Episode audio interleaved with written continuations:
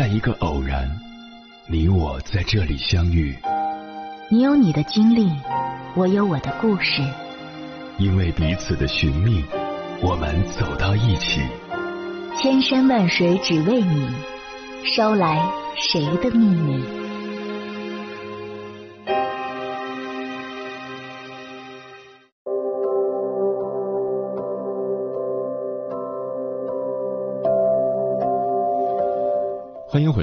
是迎波。网上曾有人提问：为什么自律很难，总让人坚持不下去？有个一针见血的回答：你所谓的自律，只是看起来很努力，所以才会觉得难以坚持。真正想要变好的人，不需要自我感动和强迫，想改变会积极主动去执行，不断突破自己的舒适圈。因为他们都明白，能控制自我的人才能掌握自己的命运。曾有心理学家总结出这样一个规律：自律的前期是兴奋的，中期是痛苦的，后期是享受的。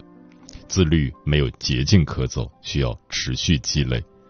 但很多人只维持在前期的兴奋，受不了中期的痛苦，选择了放弃，让自律停留在痛苦阶段。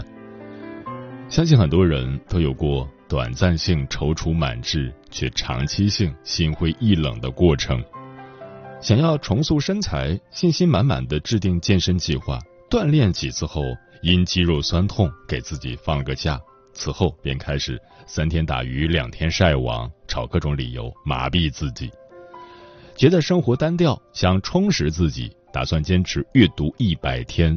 买了一大堆书，拆了第一本，坚持了十几天，然后因某天状态不佳休息了一天，其他的原封不动在桌上尘灰。一边不甘于余生庸庸碌碌，一边又无法下定决心努力改变，于是不断在热血与逃避间徘徊，形成了间歇性自律、持续性放纵，最后垂头丧气的放弃。这让我想起了破窗效应。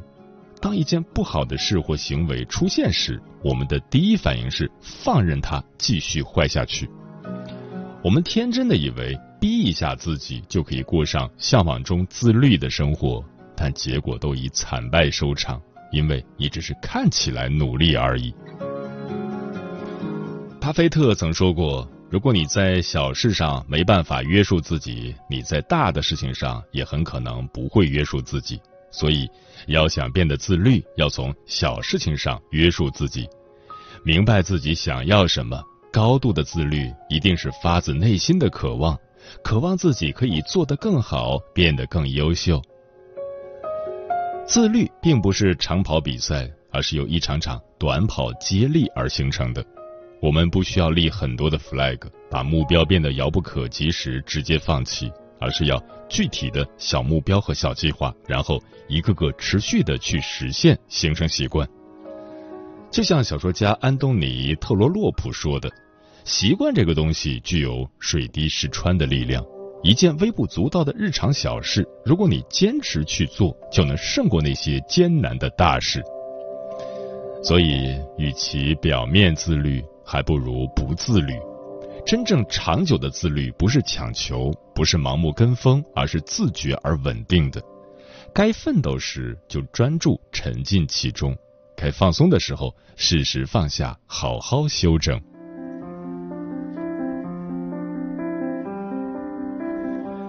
有媒体曾对几百位老人做过这样一项调查：你们一生中最后悔的一件事情是什么？有一半多的人回答。最后悔由于年轻时不努力而导致后来一事无成，吃不了自律的苦，就要接受平庸的罪。胡适曾写过这样一则日记，读完让人忍俊不禁。七月四日，新开这本日记，也为了督促自己下个学期多下些苦功，先要读完手边的莎士比亚的《亨利八世》。七月十三日，打牌。七月十四日，打牌；七月十五日，打牌；七月十六日，胡适之啊，胡适之，你怎么能如此堕落？先前定下的学习计划，你都忘了吗？子曰：“吾日三省吾身，不能再这样下去了。七月十七日，打牌，这不就是人性弱点的真实写照吗？有时候我们很清楚某些事情必须要完成，但总会找各种借口去逃避，一拖再拖，然后荒废了时间，蹉跎了岁月。懒散症正在不知不觉中影响我们的生活，甚至毁掉我们的人生。就像杨绛所说的：“人寿几何，顽铁能炼成的精金能有多少？但不同程度的锻炼，必有不同程度的成绩；不同程度的放纵，必积下不同程度的顽劣。”作家李尚龙曾分享过这样一个故事。他刚去新东方当英语老师时，收入较低，所住的环境也比较差。但为了实现梦想，让人生更有意义，能在北京生活的更好，他拼命备课上课，利用空余时间努力自学。最终，他成为新东方最受欢迎的老师之一，写出了畅销书，在北京也有了自己的住处。而他有位北漂朋友深受鼓舞，说自己从小就想成为一位吉他手。可这位朋友只是空想等待，并没有实际行动，宁愿在菜市场为了几毛钱跟菜贩子讨价还价，也不愿花时间练吉他。然后闲下来就躺在床上刷朋友圈、玩游戏。结果几年过去了，朋友只是偶尔做一下吉他梦，仍拿着低工资在出租屋里抱怨，情况一成不变。卢思浩说过。拖延和等待是世界上最容易压垮一个人斗志的东西。人生最可悲的是，我本有机会改变，但却因为懒散成为命运的绊脚石，最终一生碌碌无为，遗憾终生。懒惰久了，稍微努力下就以为自己在拼命努力，殊不知结果是不会骗人的，你付出什么就会收获什么。命运不会纵容任何懒散的人，也不会辜负任何勤奋的人。所有的成功都是被努力逼出来的。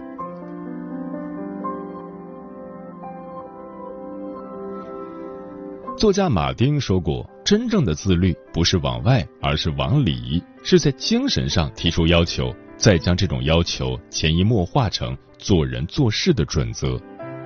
自律其实就是一场自我博弈的过程。”只有心甘情愿去做一件事，才能从中获益。就像村上春树说的：“当自律变成一种本能的习惯，你会享受到它的快乐。把自律变成生活的一部分，不用刻意假装，时刻就能感受到它带来的自由和快乐。常常运动的人能在自律中体会到轻盈的身材，常常阅读的人能在自律中感受到充盈的心灵。”作息规律的人能在自律中享受到健康的身体。真正的爱自己，不是让自己放纵在短暂的安逸中得过且过、消磨岁月、一事无成，而是活在当下，用自觉而持续的自律，在平庸的人生中开出花来。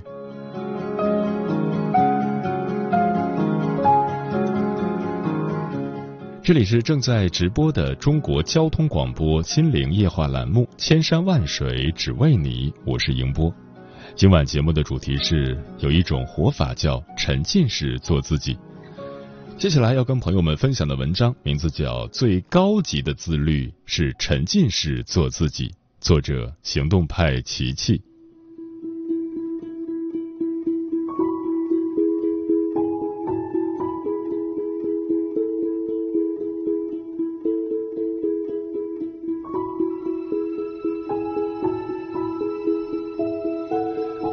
说到自律时，你会想到什么？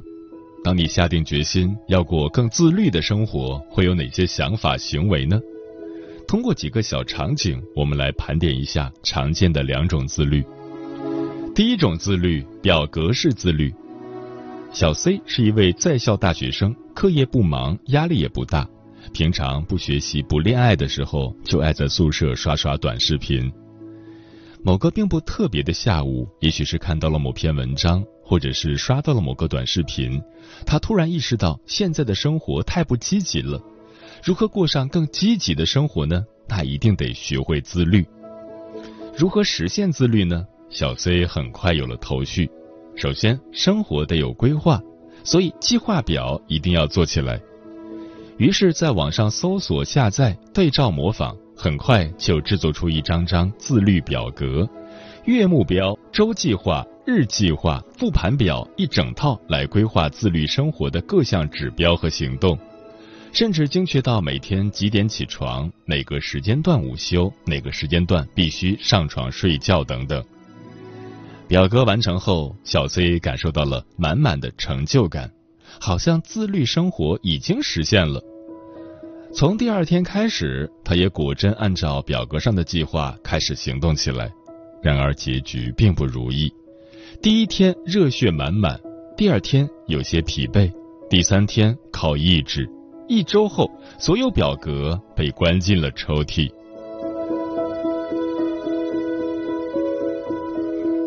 第二种自律，规范化自律。几年后，小 C 成为了一名职场白领。经过几年的工作历练，生活逐渐变得平淡，每天朝九晚十。某个夜晚，刷到一个视频，标题是“敢不敢用一年时间改变自己”。博主的经历让小 C 热血沸腾，想到自己夭折的自律计划，决定再次崛起。这次，他下了更大决心，一定要实现自律。他没有急于做表格，而是决定先升级对自律的认知，详细了解自律的人是怎样生活的。在了解到生命平衡九宫格后，小 C 惊为天人。原来自律的生活不仅有事业，还有健康、家人、财富、社交、学习、休闲、生活等维度。他非常憧憬这样平衡的生活。于是迫不及待的把每一个主题都放进了生活里。人生第一次开办了健身卡，第一次走出去和陌生人建立社交，第一次学习如何理财，许多第一次让生活变得丰富起来。然而好景不长，过多的事情很快让小 C 筋疲力尽，甚至影响了工作。被惊吓到的小 C 赶紧重新回归了以前的生活模式。自我怀疑着，是不是自己就是天性懒散，才没办法像博主一样自律生活？说到这里，大家有没有觉得很熟悉？虽然小 C 的故事是杜撰的，但类似的场景却实实在在发生在很多人的身上。从最开始尝试自律，把关注点放在一个又一个华丽精致的表格上，到后来升级了认知。对自律有了更深的理解，却只是依葫芦画瓢，学到了形式，而没有学到真谛，开启了不适合自己的自律生活。好在生活最终让我们明白了，这样的自律只是一场自我欺骗。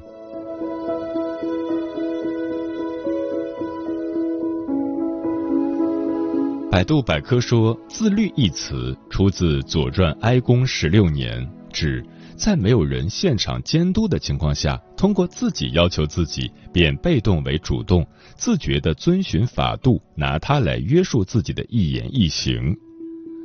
MBA 说，自律是指行为主体的自我约束、自我管理，是以事业心、使命感、社会责任感、人生理想和价值观作为基础。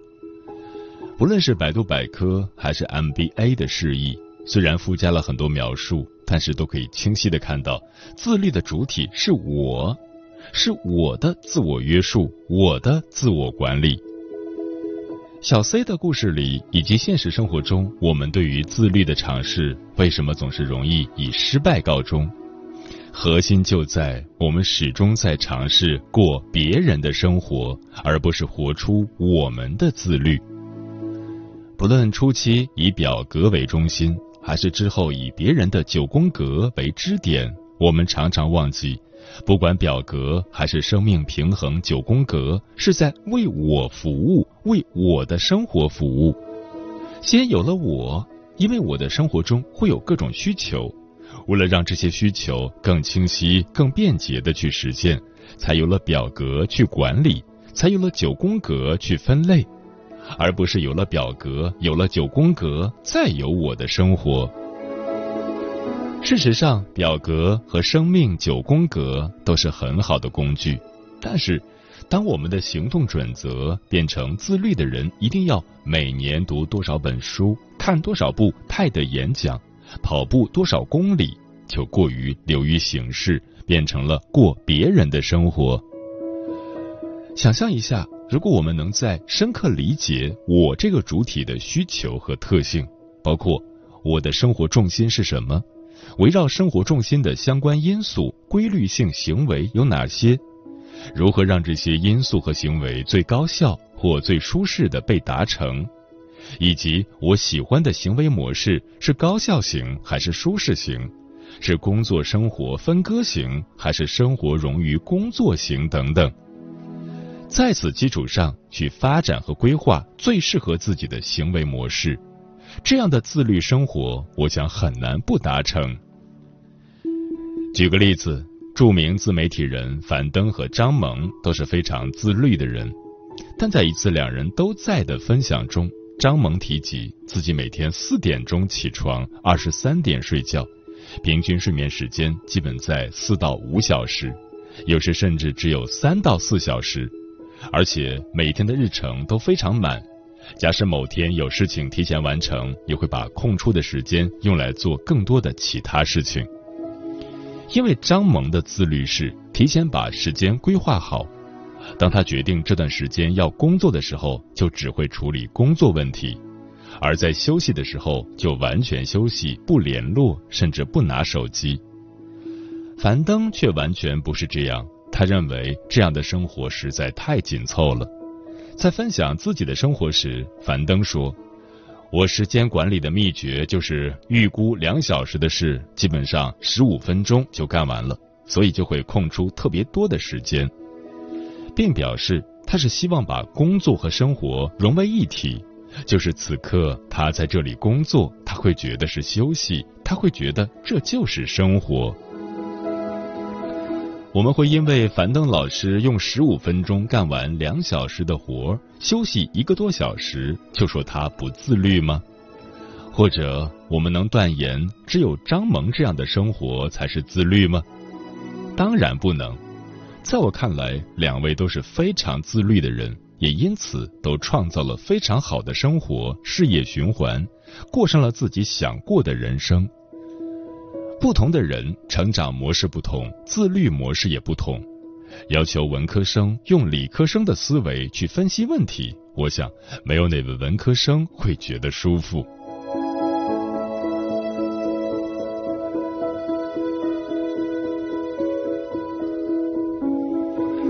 除了认知到自律是以我为核心之外，自律的路上一定不能忘记万事万物都是有规律的。大海的规律是潮涨潮落皆有时，人的精力就像大海一样，有精力充沛，也有精力不足的时候。可是，在实现自律的过程中，我们常常把太多的安排建立在精力充足的情况下，所以当潮水退去，精力不足时，就很容易半途而废，难以为继。有人说，这就是考验意志的时候了。以前我也这么认为。但在接触了多位行业大咖，以及看过更多科学论证和经典书籍后，我发现，低效能的人才会相信做事靠意志，而高效能的人往往喜欢顺应，甚至是借用规律去做成一件事。就像《掌控习惯》一书的作者詹姆斯·克利尔就非常理解人的精力有好有坏的规律，因此他强调。养成好习惯需要让它简便易行，也就是得让事情特别容易实现，哪怕在疲惫的时候都能很容易实现。在书中，他分享了一位减肥者的经历，这段经历的主人公曾多次尝试减肥，都以失败告终。后来，在充分理解人和习惯养成规律的基础上，给自己设定了新目标。每天去健身房锻炼五分钟。起初，只要时间一到，他就立刻离开。直到去健身房的习惯稳定下来，他也产生了已经来了何不多练习一会儿的念头时，才再增加时长，如此循序渐进，最终成功减去一百多磅，恢复健康。其实不仅仅是减肥，我们身边也有很多牛人都在顺应着人的特性去自律生活。以我为例，有时候我会经常直播，但有时候一星期或许就只会直播一次，甚至一次都没有。我已经围绕自己想做的工作、想过的生活，形成了一套自律模式。潮水涨起时奋勇向前，潮水退下时就适时休息。这样的节奏让自己舒适的同时，往往也能投入更少，收获更大。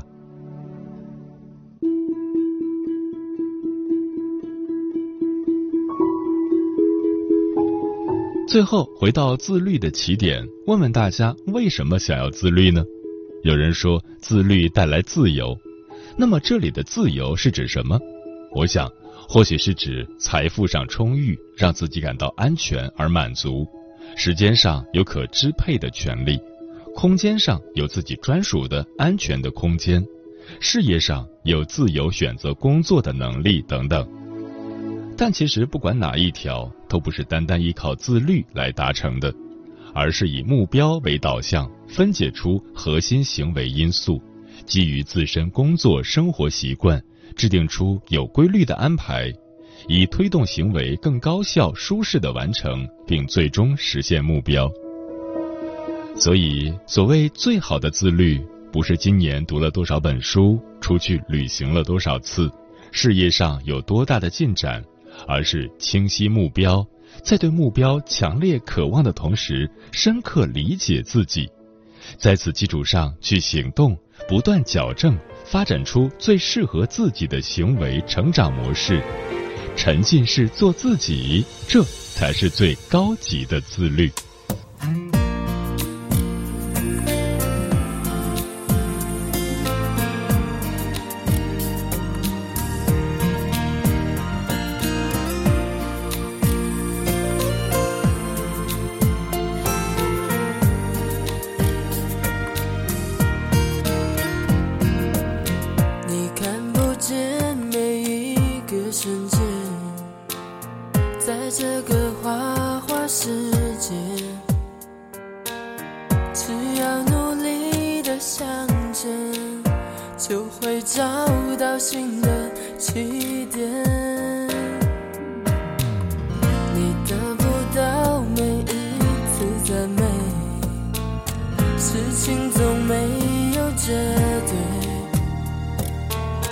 告诉自己还有机会，意外的惊喜会出现。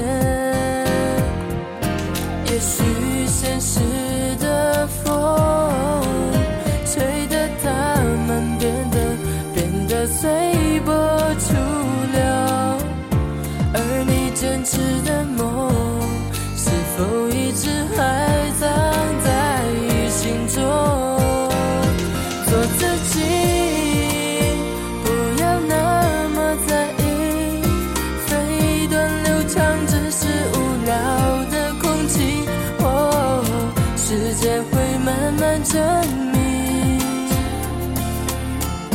是、什么歌、什么人一直在心底。做自己需要一点勇气，生活总有未知的晴天和雨季。虽然不平静，每天每分每秒也值得去珍惜。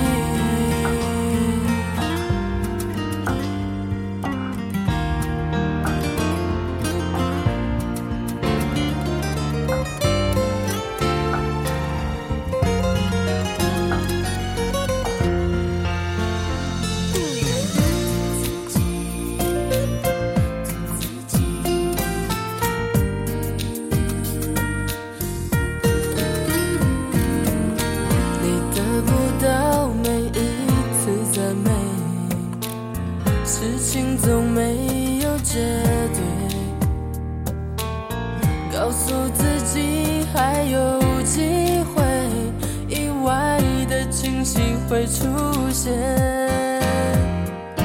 也许现实的风吹得他们变得变得随波逐流，而你坚持的梦是否一直还藏在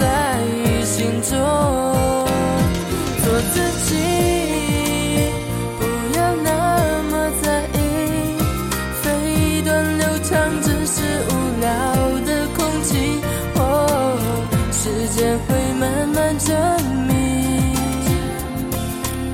什么事、什么歌、什么人一直在心底。做自己，需要一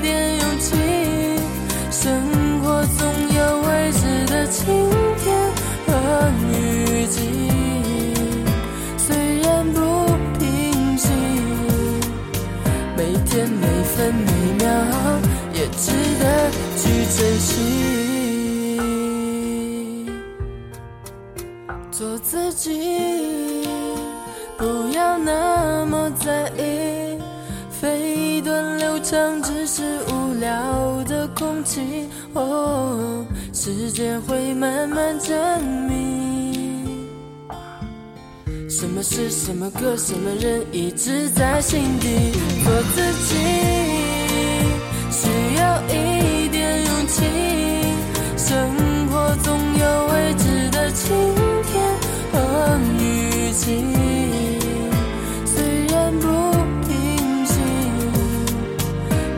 每分每秒也值得去珍惜。